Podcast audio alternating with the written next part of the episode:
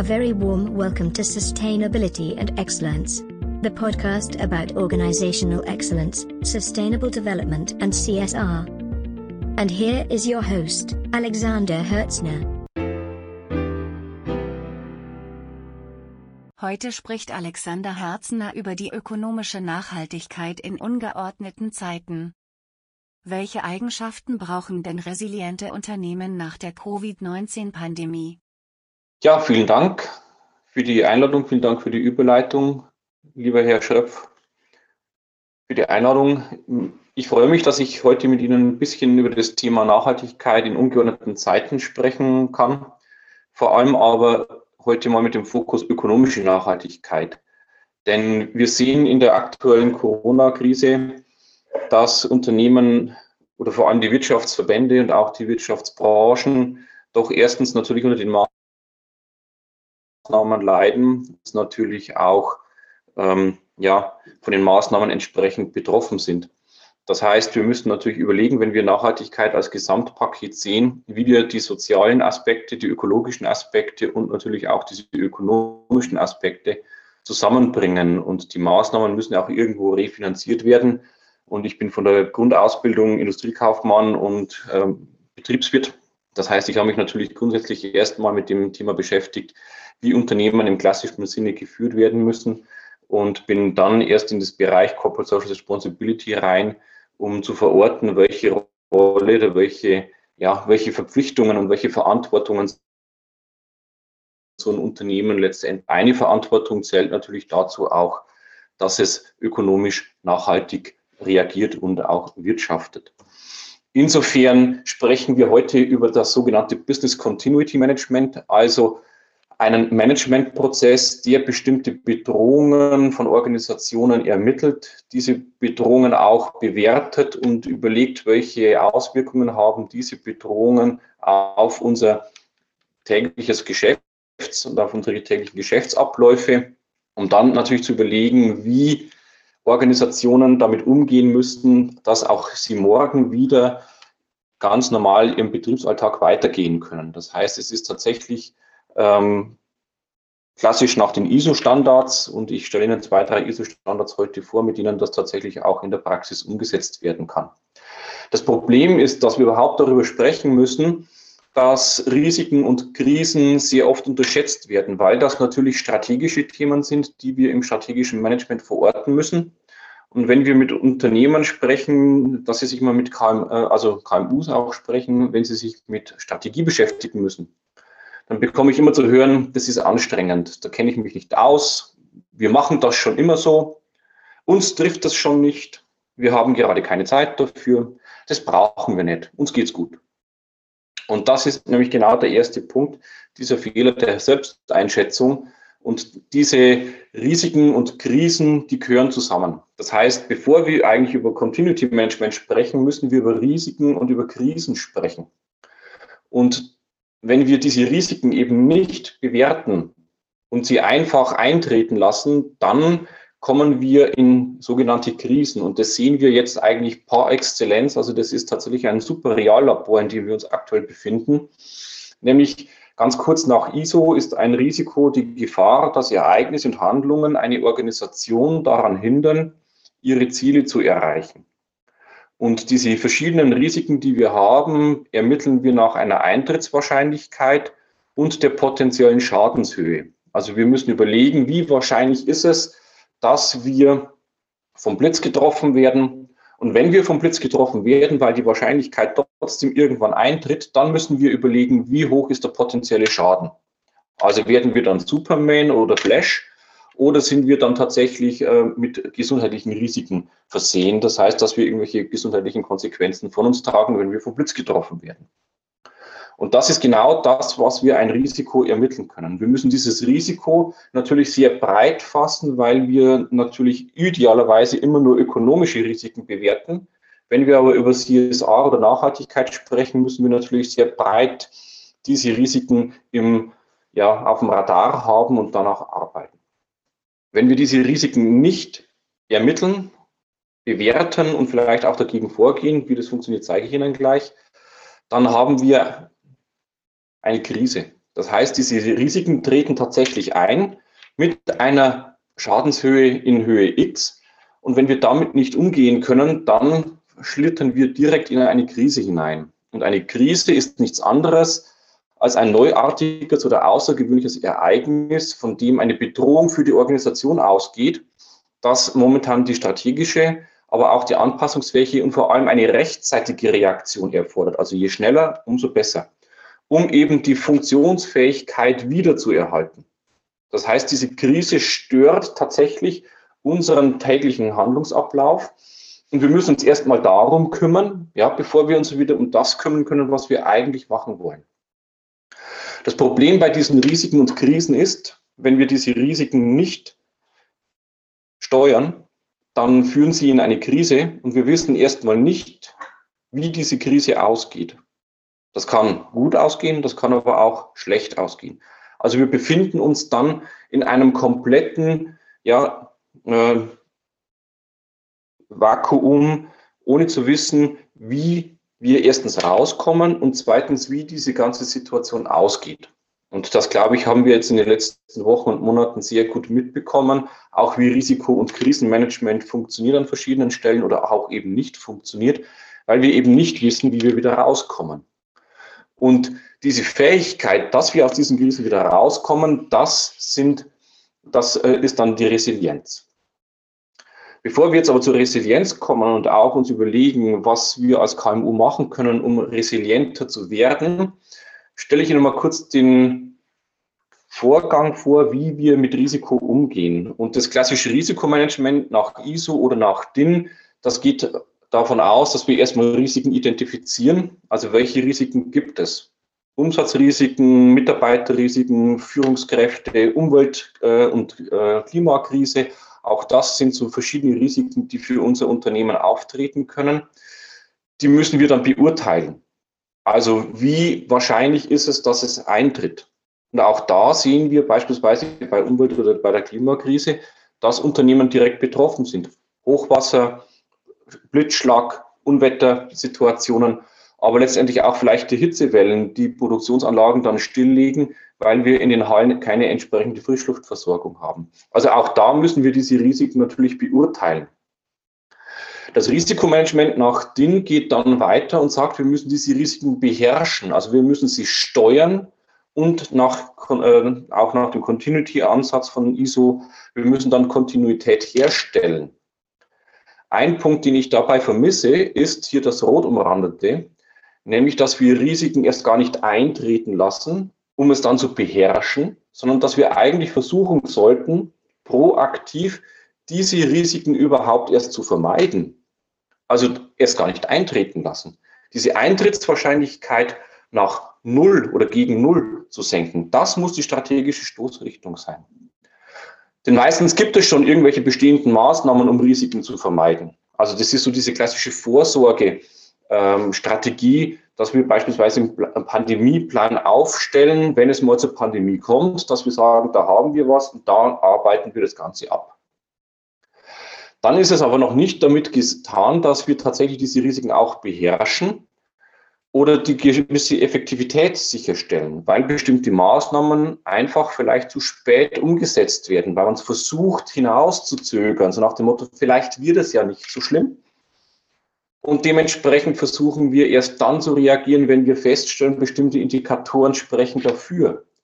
Dann ist es aber für bestimmte Risiken einfach schon zu spät. Und das heißt, diese zum Beispiel verschiedene Maßnahmen im Pandemieplan, zum Beispiel das Social Distancing, das wird dann zu spät eingeleitet. Man traut sich einfach nicht, diese Entscheidungen zu treffen und das zu tun. Und wenn wir dann nach der Maßnahmenanalyse reingehen, dann stellen wir fest, dass es eben die größte Wirkung hat, nicht Risiken zu beherrschen, sondern Risiken zu vermeiden oder das Eintrittswahrscheinlichkeit zu minimieren. Und wir haben ja gesehen in der Formel Eintrittswahrscheinlichkeit mal Schadenshöhe. Wir können also auch an einer zweiten Stellschraube drehen. Wir können nämlich auch die Schadenshöhe reduzieren. Wenn wir sehen, bestimmte Risiken werden eintreten, beispielsweise, dass wir zukünftige Führungskräfte oder zukünftige Fachkräfte schwieriger finden werden, diese Wahrscheinlichkeiten sehen wir ja, dass es zunimmt. Dann können wir die Schadenshöhe, die eintritt, natürlich auch dagegen minimieren. Das heißt, man muss häufig versuchen, auf beiden Seiten zu minimieren. Und das könnten wir beispielsweise aktuell durch vorbeugende Erhöhung der Krankenhausintensivbetten vornehmen. Das heißt, auch hier haben wir dann das Gesundheitssystem entsprechend aufgestockt, um eine gewisse Schadenshöhe, wo doch die Wahrscheinlichkeit äh, relativ hoch ist, dass wir nach wie vor bestimmte Anzahl von Fällen haben, dementsprechend die Schadenshöhe einfach minimieren können. Also wir sehen, dass wir hier zwei Möglichkeiten haben, tatsächlich auf der jeweiligen Schadensebene oder auch an der Strategie entsprechend zu, äh, zu drehen. Und diese Fähigkeit, also dieses Können, dass ein Unternehmen das bewusst macht, aber auch diese Eigenschaft, nämlich diese Anpassungsfähigkeit, dass ein Unternehmen damit umgehen kann, das nennen wir dann Resilienz. Das heißt, Resilienz ist nach zwei ISO-Definitionen einmal eine Fähigkeit, eine Eigenschaft, die Anpassungsfähigkeit der Organisation in einer komplexen und in sich verändernden Umwelt, aber auch die Fähigkeit, und dann sprechen wir von Können, von Kompetenzen einer Organisation, sich von diesen Störungen eben nicht beeinflussen zu lassen. Das heißt, wir tun so, als ob uns das Ganze nichts ausmachen würde. Und Sie sehen schon, das ist natürlich sehr strategisch. Und wenn Sie mit den üblichen Bedenken an Strategiearbeit äh, davor gehen, machen wir schon, brauchen wir nicht, habe ich keine Zeit dafür, ich bin so im Tagesgeschäft drin, dass ich die Aufträge rausbringen muss, ähm, weil die Auftragsbücher so voll sind, ich habe keine Zeit, mich damit zu beschäftigen, dann sehen Sie, dass es am Ende des Tages tatsächlich zu hohen Eintrittswahrscheinlichkeiten kommen kann und auch zu hohen Schadenswahrscheinlichkeiten kommen kann. Gehen wir in das Resilienzmanagement rein. Was sind vier Faktoren, die Unternehmen brauchen oder vier Eigenschaften, die Unternehmen brauchen, damit sie diese Krise überstehen, aber auch nach dieser Krise wieder Potenziale generieren können? Und ein Blick in die Studien, gerade auch im Frühjahr, hat gezeigt, also Frühjahr 2020 hat gezeigt, dass es immer einen Aspekt gegeben hat, der in der Forschung sehr stark berücksichtigt worden ist. Das ist die finanzielle Stärke, also die Finanzkraft. Und es gab zum Beispiel eine Studie im Frühsommer aus den Vereinigten Staaten, wie die Unternehmen durch die Krise gekommen sind, durch die ersten äh, Phasen, durch die ersten Wochen. Und dort war es dann so die Ergebnis, naja, wenn ich über viel Geld verfügt habe, wenn ich viel Barvermögen und viel Reinvermögen habe, dann bin ich besser durch die Krise gekommen als Unternehmen, die eben nicht finanziell stark waren. So, und diese, dieses Ergebnis überrascht eigentlich nicht. Aber ich war der Meinung, dass nach wie vor auch nur eine reine Finanzkraft nicht ausschlaggebend ist, durch eine Krise zu kommen. Und das sahen wir ja auch bei uns mit Lufthansa. Die waren finanziell gesund und trotzdem sind sie in eine Krise gekommen und mussten natürlich mit dem Thema Resilienz und auch, wie kommen wir wieder raus, arbeiten. Und solche Beispiele sehen wir genügend. Wir sehen aber auch, dass Unternehmen, und auch da hatte ich mit einem Insolvenzanwalt äh, schon gesprochen, dass die Insolvenzen, die wir momentan verzeichnen, nicht durch die Krise verursacht worden sind, sondern dass es Unternehmen sind, die eigentlich schon im Vorfeld äh, gekränkelt haben, weil sie in Liquiditätsschwierigkeiten waren und äh, das jetzt einfach gut nutzen können, um sich hier letztendlich zu liquidieren oder eben in die Insolvenz zu gehen. Also wir sehen zwar eine Korrelation, aber noch keine Kausalität. Kurz Unterschied zwischen Kausalität und Korrelation. Das ist mir immer relativ wichtig, äh, weil Sie in WhatsApp-Gruppen oder in Telegram-Gruppen sehr häufig irgendwelche Studien bekommen, dass wenn das, dann auch das. Das ist häufig nur eine Korrelation. Das heißt, ein mathematischer Zusammenhang, aber keine Kausalität. Ich bringe mir das Beispiel vom Storch und dem Babyboom ja, dass in Städten, auf denen, äh, wo Störche nisten, auch mehr Babys zur Welt kommen. Das würde jetzt in der Korrelation dazu vermuten, dass der Storch die Babys bringt, ne? weil viele Störche, viele Kinder. Wir wissen, dass es eigentlich anders funktioniert. Also die Kausalität ist hier nicht gegeben, es ist eine reine Korrelation, eine reine mathematische Zusammenhang. Und dieses Phänomen sehen wir häufig. Und ich wollte eben genau hinter diesem Phänomen blicken um zu sagen, nur weil ich finanzstark bin oder eben nicht finanzstark bin, heißt das nicht, dass ich automatisch in dieser Krise nicht mehr durchkomme, sondern ich war auf der Suche nach anderen Aspekten, die eine Unternehmung heutzutage auszeichnen und auf die wir strategisch Rücksicht nehmen dürfen. Und das sind vier Faktoren, die ich gefunden habe. Da steckt natürlich viel einzeln im Detail dahinter, aber für heute soll es mal genügen, dass es um die Qualität des Stakeholder Managements geht, dass es um Kultur und Werte, Leadership Quality, also die Qualität der Führungsstärke und die Unternehmen brauchen nachhaltige Geschäftsmodelle. Und was sich dahinter verbirgt, das möchte ich Ihnen jetzt zeigen. Ich hatte ganz zu Anfang gesagt, idealerweise wollen wir ja Risiken und Krisen vermeiden. Wir wollen sie ja nicht erst hineinschlittern und dann schauen, wie gehen wir damit um, sondern wir wollen es ja gar nicht so weit kommen lassen. Und wenn wir in die Sanierung hineingehen, in die Sanierungsthematik nach IDW, dann sehen wir, dass es erst, wenn es rot ist, die Unternehmen anfangen zu arbeiten. Also wir haben eine Liquiditätskrise, dann fange ich an, mich zu sanieren. Wenn ich immer noch in dieser Liquiditätskrise nicht rauskomme, droht die Zahlungsunfähigkeit, was zwangsläufig zur Insolvenz führt. Das heißt, ich muss liquidieren oder ich muss gucken, wie wir aus der Insolvenz wieder rauskommen oder vielleicht liquidieren und ein neues Unternehmen wieder gründen. Das ist die Phase, mit der sich beispielsweise heute sehr viele Unternehmen beschäftigen. Ja, denken wir an die äh, ganzen Einzelhändler, im stationären Einzelhandel, denken wir an die Gastronomie, denken wir auch an Lufthansa, die sind in dieser Liquiditätskrise drin. Sie sehen an den beiden Achsen einmal den Handlungsspielraum und einmal die Zeit. Das heißt, der Handlungsspielraum nimmt im Laufe der Zeit ab. Und wir sehen aber die Signale in unserem Rechnungswesen, in unseren Controlling-Systemen erst, wenn es um die Liquiditätskrise geht oder zwei, drei Stufen vorher, wenn es um eine Produktabsatzkrise oder um eine Erfolgskrise handelt. Weil da sehen wir, dass die Umsätze zurückgehen. Wir sehen, dass wir weniger Absatzstück verkaufen. Wir sehen, dass der Deckungsbeitrag sich vielleicht verändert, dass wir am Ende nicht mehr den Erfolg oder den Gewinn vorweisen können. Dann sprechen wir von einer Erfolgskrise. Dann ist es gelb. Das heißt, wir haben noch einen mittleren Handlungsspielraum und wir haben auch noch mittelmäßig Zeit zu reagieren. Mein Vorschlag ist immer noch einen Schritt zurückzugehen, in die Strategiekrise oder noch besser in die Stakeholder-Krise zu gehen. Das heißt, hier sind wir im Bereich Stakeholder Quality Management.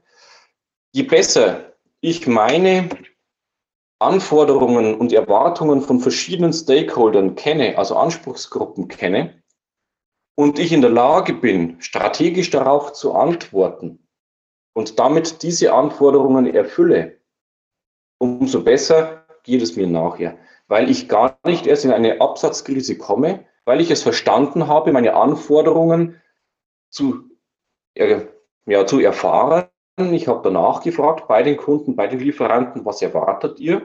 Was muss ich damit tun? Ich habe mich damit strategisch auseinandergesetzt und dadurch kann ich eine Qualität sicherstellen, sowohl im Stakeholder-Management als auch letztendlich in der Produkt- oder in der Servicequalität, die es mir erlaubt, dass mir die Kunden einfach treu zur Seite stehen und ich letztendlich gar nicht erst in diese Absatzkrise hineinkomme.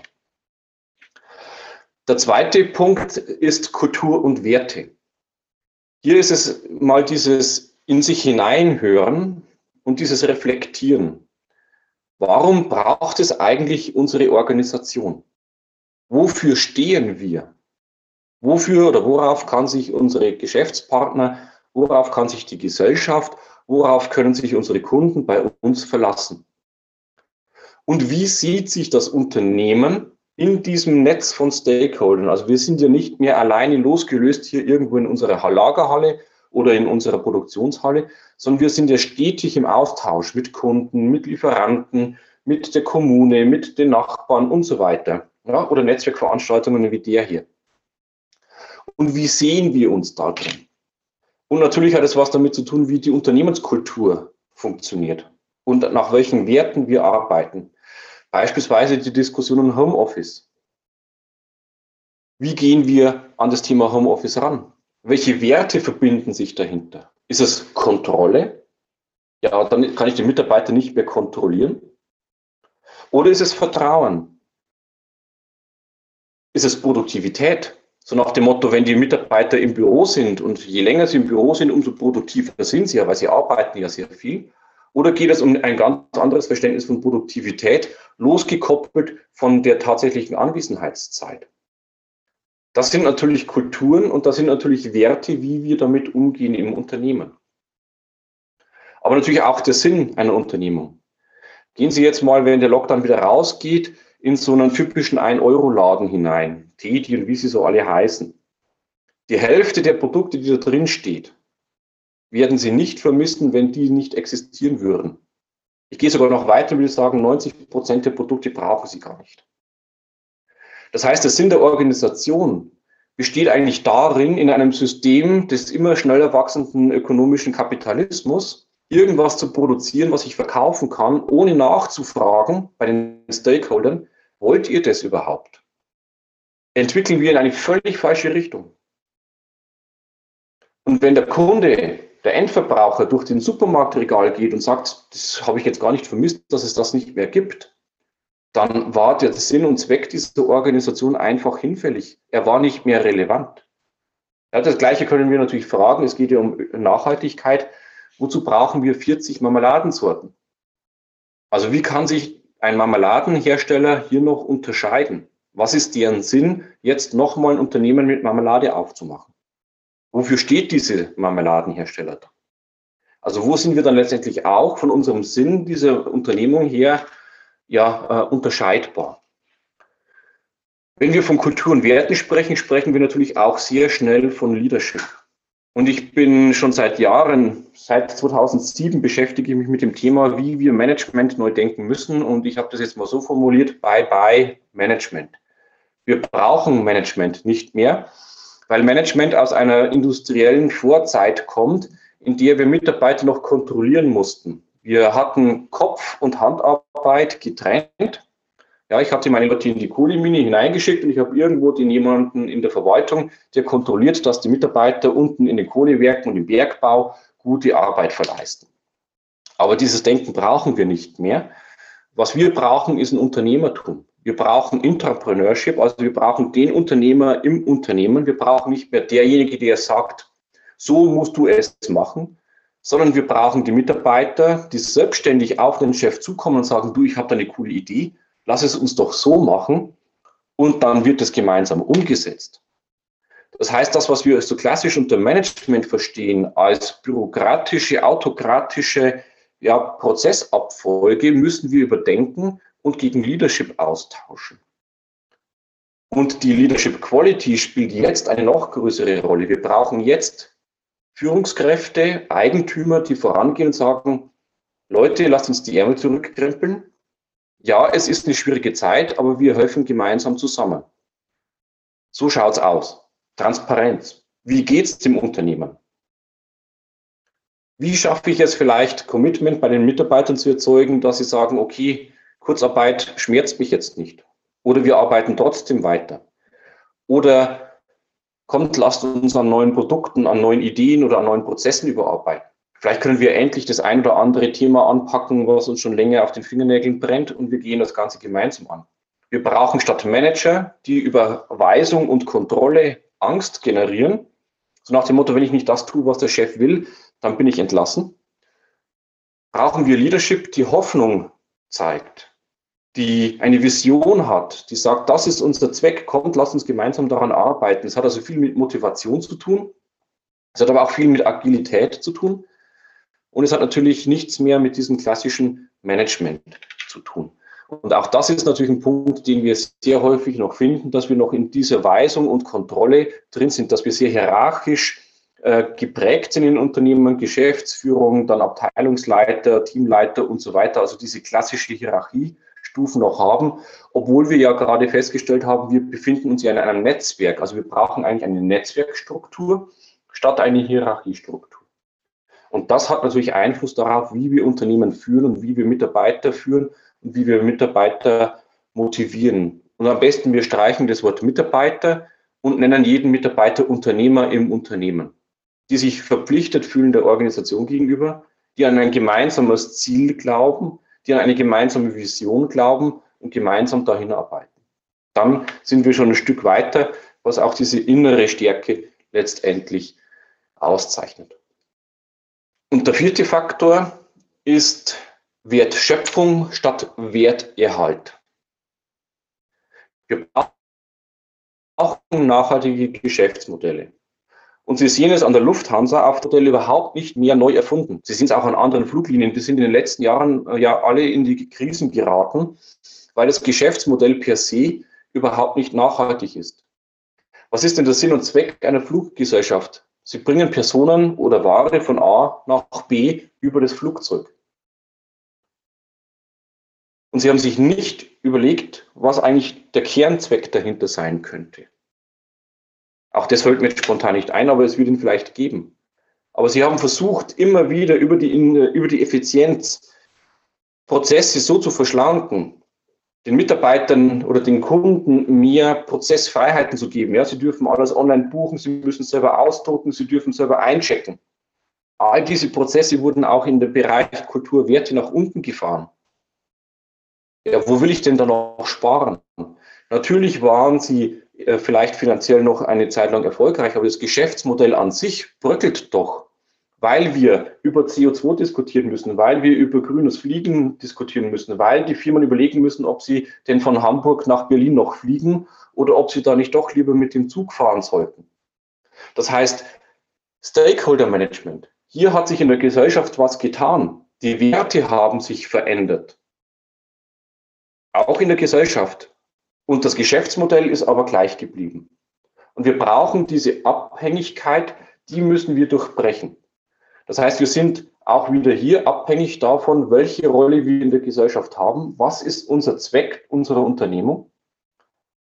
Und dann können wir Geschäftsmodelle generieren, die nicht nur finanziell tragbar sind, sondern die auch im Rahmen der nachhaltigen ökologischen Nachhaltigkeit und der sozialen Nachhaltigkeit betrachtet werden können. Und ich nenne jetzt mal alle Geschäftsmodelle, die eine Klimakrise, ein Ozonloch, das Artensterben, den Süßwasserverbrauch oder eine Partikelverschmutzung verstärken, anstatt dagegen vorzugehen, als nicht nachhaltige Geschäftsmodelle, die einfach in Zukunft nicht mehr tragbar sein werden. Und selbst wenn es der Kunde noch kaufen würde, müssen wir überlegen, welche Regularien haben wir. Denken wir an das EU-Plastikverbot. Denken wir an die Subventionen im E-Bereich, also E-Mobilität-Bereich. Auch wenn wir darüber diskutieren können, ob das Ganze die einseitige Strategie hier Sinn ist. Denken wir an äh, ein diskutiertes Lieferkettengesetz im Sozialbereich. Denn auch in diesen Ländern hat die Klimakrise erstens enormere Auswirkungen, also die Schadenswahrscheinlichkeit und die Schadenshöhe ist enorm höher. Auch die Corona-Krise schlägt bei diesen Ländern zu. Das heißt, uns geht es nach wie vor am besten. Und dementsprechend müssen wir auch als unser Wirtschaftssystem in der EU unsere gesellschaftliche Rolle entsprechend verorten. Und dementsprechend ist das, dieser eine Planet, den wir bewohnen, die Grenze unserer möglichen Geschäftsmodelle. Und Geschäftsmodelle, die eben nicht innerhalb dieser Belastungsgrenzen des Planeten entwickelt werden, darauf berücksichtigen, die werden in Zukunft einfach wegfallen. Und damit letztendlich stellen wir fest, wenn Sie wieder an die Krisenschritte denken, folgt die Absatzkrise, folgt die Finanzkrise, folgt die Erfolgskrise und am Ende letztendlich die Insolvenz.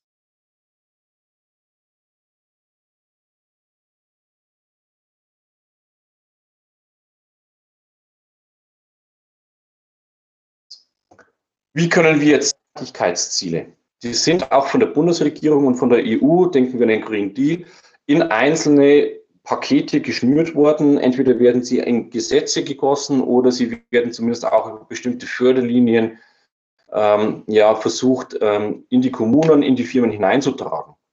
Für die Firmen hat das natürlich ein enormes Potenzial, denn hier sind 17 Ziele, die gesellschaftlich hochrelevant sind. Denken wir an Werte und Kultur. Was ist der Zweck unseres Unternehmens? Und wenn wir hier das Potenzial von uns entdecken und sagen, meine Idee, mein Geschäftsmodell kann dazu beitragen, einen positiven Beitrag zu diesen Zielen, dass wir diese Ziele erreichen, dann sind sie nachhaltig, nicht nur in ökonomischer Sicht, sondern sie werden mittelfristig auch ökonomisch halt nachhaltiger sein. Weil was wir jetzt auch in den Börsenstudien festgestellt haben, und auch hier ist inzwischen empirisch belegt, grüne Unternehmen, also ökologisch nachhaltige Unternehmen, sind besser durch die Corona-Krise gekommen als die nicht ökologisch nachhaltigen Unternehmen. Das heißt, auch hier sehen wir eine klare positive Kausalität und Korrelation, beides, dass nachhaltige Geschäftsmodelle auch finanziell in Zukunft ertragreicher sind. Und die Firmen, die das geschafft haben, die sind auch gut durch die Krise gekommen. Die zweite Kategorie, die gut durch die Krise gekommen sind, sind diese Firmen, die über das entsprechende Finanzpolster verfügt haben, ja, also diese Apples und Co., die so viele Milliarden auf dem Konto haben, dass sie sagen, naja, bisschen Absatzrückgang, das stört mich jetzt eigentlich nicht. Also Sie sehen, wir haben neben der Finanzperspektive noch ein sehr gut weiteres Feld, wo sich Unternehmen betätigen können, wenn es jetzt schwieriger wird, entweder wieder das Kapital aufzustocken. Und wir sehen, wir brauchen das Kapital gar nicht. Wir brauchen ein starkes Team innerhalb. Wir brauchen eine Vision und einen Zweck. Und dementsprechend bietet eine nachhaltiges Geschäftsmodell auch eine ökonomische Nachhaltigkeit für unser Unternehmen an. Und hier sind die Potenziale, wie wir gestärkt aus einer Krise hinauskommen können. In dem Sinne zusammengefasst, Unternehmen müssen ihre Stakeholder kennen. Sie müssen wissen, was diese Stakeholder wollen. Unser Unternehmen, die Kultur und unsere Werte sind die Antwort auf diese Stakeholder-Erwartungen. Wir müssen das in unser Team hineintragen, in die Unternehmung hineintragen, mit Leadership statt Management. Und unsere Geschäftsmodelle müssen nachhaltig sein. Wir dürfen uns nicht wundern, wenn wir nicht nachhaltige Geschäftsmodelle haben, dann in eine Erfolgskrise kommen und dann nach Subventionen oder nach Hilfe schreien. Die Unternehmen haben es selber in der Hand. Ich habe Ihnen 17 Ziele gezeigt. Die bieten so viel Potenziale, da können Sie 50 Unternehmen gründen und Ihnen wird nicht langweilig werden. Thank you for listening the podcast. We hope you enjoyed the episode. Find out more in the lectures, seminars, or my other channels. Visit visionpluschange.com. Stay excellent and be sustainable.